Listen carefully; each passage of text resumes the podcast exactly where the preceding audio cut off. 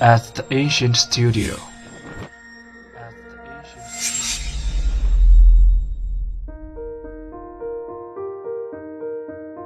精作剧目，精作音乐，我们用声音说话。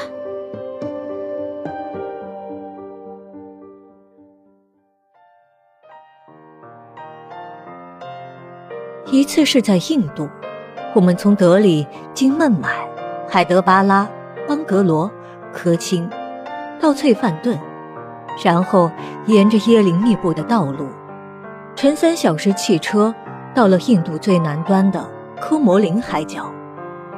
这是出名的看日出的圣地，因为从这里到南极就是一望无际的碧绿的海洋，中间再没有一片陆地。因此，这海角成为迎接太阳的第一位使者。人们不难想象，那雄浑的天穹、苍茫的大海，从黎明前的沉沉暗夜里升起第一线曙光，燃起第一支火炬，这该是何等壮观！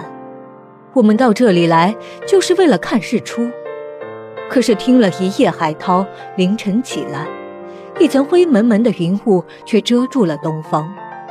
这时，拂拂的海风吹着我们的衣襟，一卷一卷浪花拍到我们的脚下，发出柔和的音响，好像在为我们惋惜。还有一次是登黄山，这里也确实是一个看日出的优胜之地，因为黄山狮子林峰顶高峻。可惜人们没有那么好的目力，否则从这儿俯瞰江浙，一直到海上，当是历历可数。这种地势，只要看看黄山泉水怎样像一条无羁的白龙，直泻新安江、富春江，而金钱塘入海，就很显然了。我到了黄山，开始登山时，鸟语花香，天气晴朗。收听气象广播，也说二三日内无变化，谁知结果却逢到了徐霞客一样的遭遇：浓雾弥漫，地狮子林，风愈大，雾愈厚，雨大至。只听了一夜风声雨声，至于日出，当然没有看成。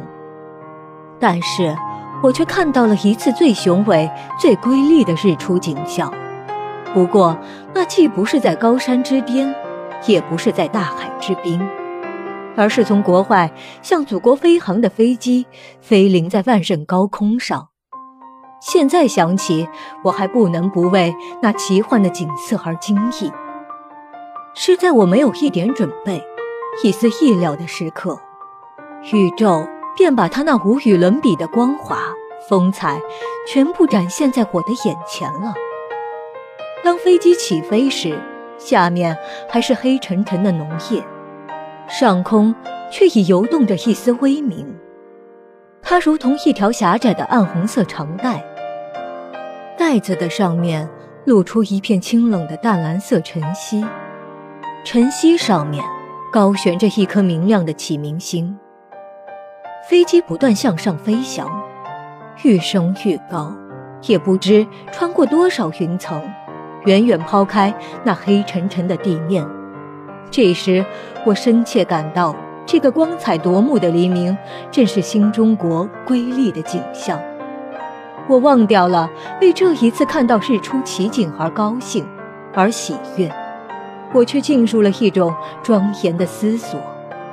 我在体会着“我们是早上六点钟的太阳”这一句诗那最优美、最深刻的含义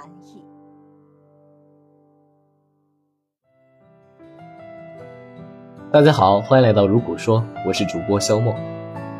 本周给大家带来的是刘白羽的散文《日出》节选。他的散文境界雄沉宏阔，富有浪漫主义气息，时代精神强烈。一篇《日出》抒发了他无产阶级战士的豪情壮怀。文章写了五幅日出景象，前四幅一层一层渲染，逐步推出最后一幅雄伟瑰丽的日出景象。细致地描写了从国外向祖国飞航的飞机飞临的万仞高空上看到的日出，分别用色彩、形态、气势展开描绘，令人无限遐想。而文章末尾的一句“我们是六点钟的太阳”，更是带着浓烈的时代气息，以此讴歌新生的光明的社会主义。本周的内容就是这些，下周同一时间，如果说。